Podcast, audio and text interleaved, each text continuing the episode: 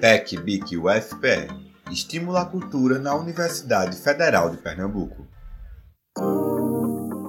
Bem-vindos e bem-vindas!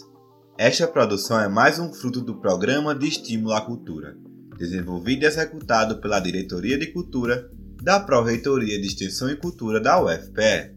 Neste ano de 2021, por meio da BIC, Bolsas de Incentivo à Criação Cultural, foram selecionados 62 projetos de estudantes de graduação para receberem fomento, incentivando a criação e difusão de obras e ações inéditas dentro e fora dos espaços da universidade. Olá, gente, tudo bem com vocês? Eu espero que sim. Me chamo Kelane Ferreira e sou estudante do curso de odontologia da Universidade Federal de Pernambuco. E o tema do nosso podcast é os territórios da arte, cultura e saúde. Primeiramente, eu gostaria de falar sobre o conceito de saúde. E vocês, já pararam para pensar um pouquinho qual seria o significado da palavra saúde?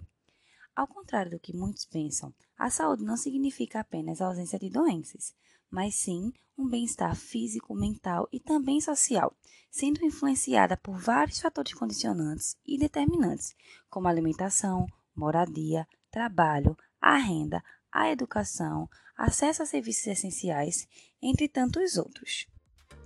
Falando um pouquinho sobre a relação entre arte, cultura e saúde, há atualmente no Brasil uma marcada presença de ações culturais, atividades artísticas e práticas corporais que dinamizam o campo da saúde e, ao mesmo tempo, intensificam a produção de saúde em espaços que tradicionalmente não são designados para este fim.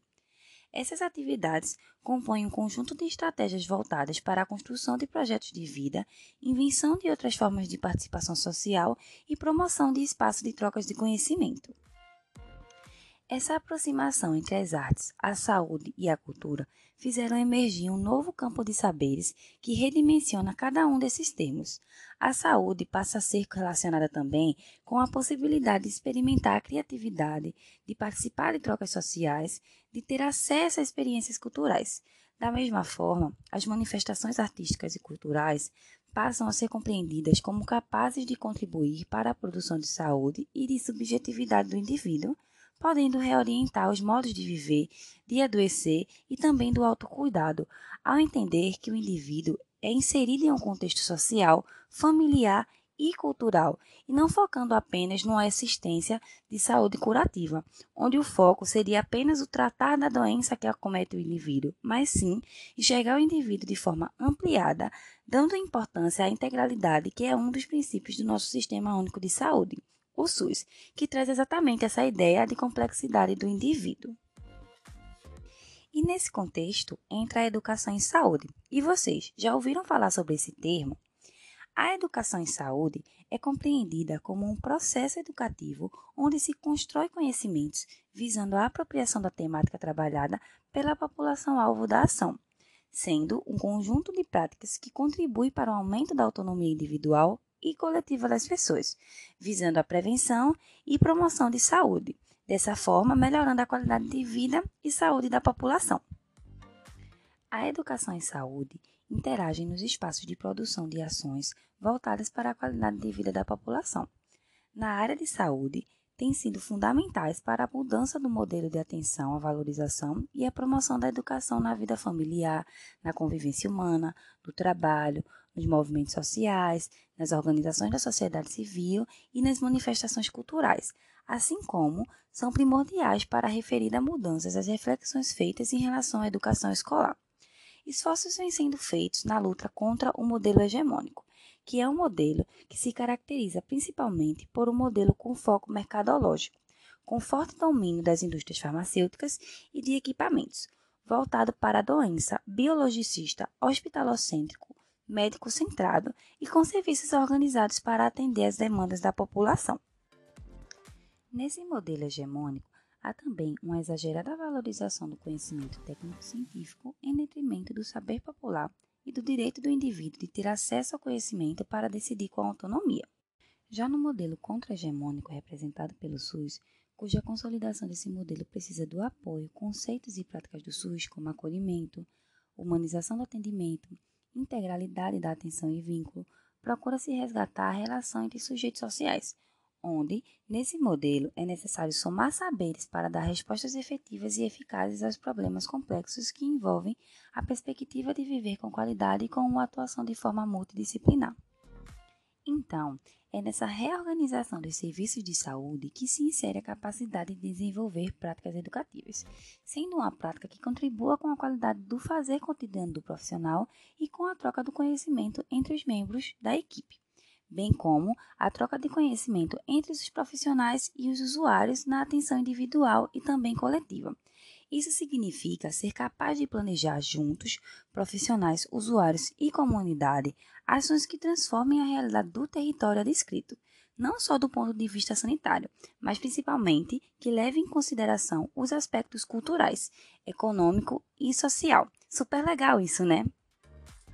Então, gente, a produção em saúde precisa ser feita em conjunto, onde todos os atores sociais são envolvidos, valorizando todos os saberes presentes no cenário do território de ação, e que, acima de tudo, tenha como centro as necessidades apresentadas pelos usuários.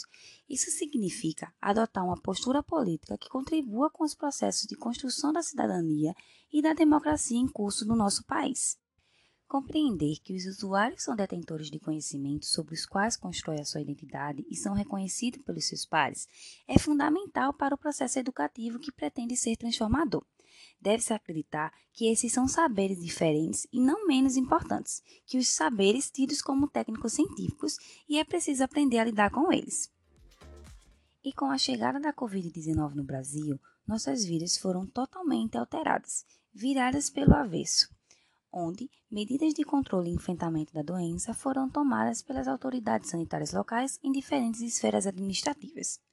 A medida mais difundida pelas autoridades foi a prática do distanciamento social, entendida de forma geral pela população como isolamento social. A prática do isolamento social tem o intuito de reduzir a probabilidade da infecção e a disseminação do vírus, mas apesar dos benefícios, essa medida pode desencadear nas pessoas sentimentos como medo, ansiedade, entre outros.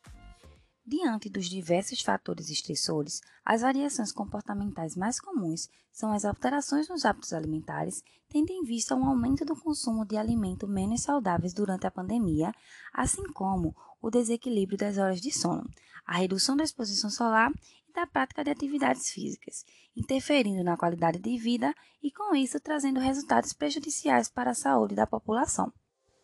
Uma alternativa para orientação acerca de saúde para as pessoas seria uma produção de oficinas educativas como uma prática da educação em saúde. Então vocês podem estar se perguntando: o que seria uma oficina em saúde? A oficina em saúde é uma modalidade de trabalho com grupos que possibilita mudanças no modo de ver e agir frente às dificuldades, facilita trocas e aprendizado pessoal, permitindo ao indivíduo perceber que ele não está sozinho e que não é a única pessoa com problemas ou dúvidas.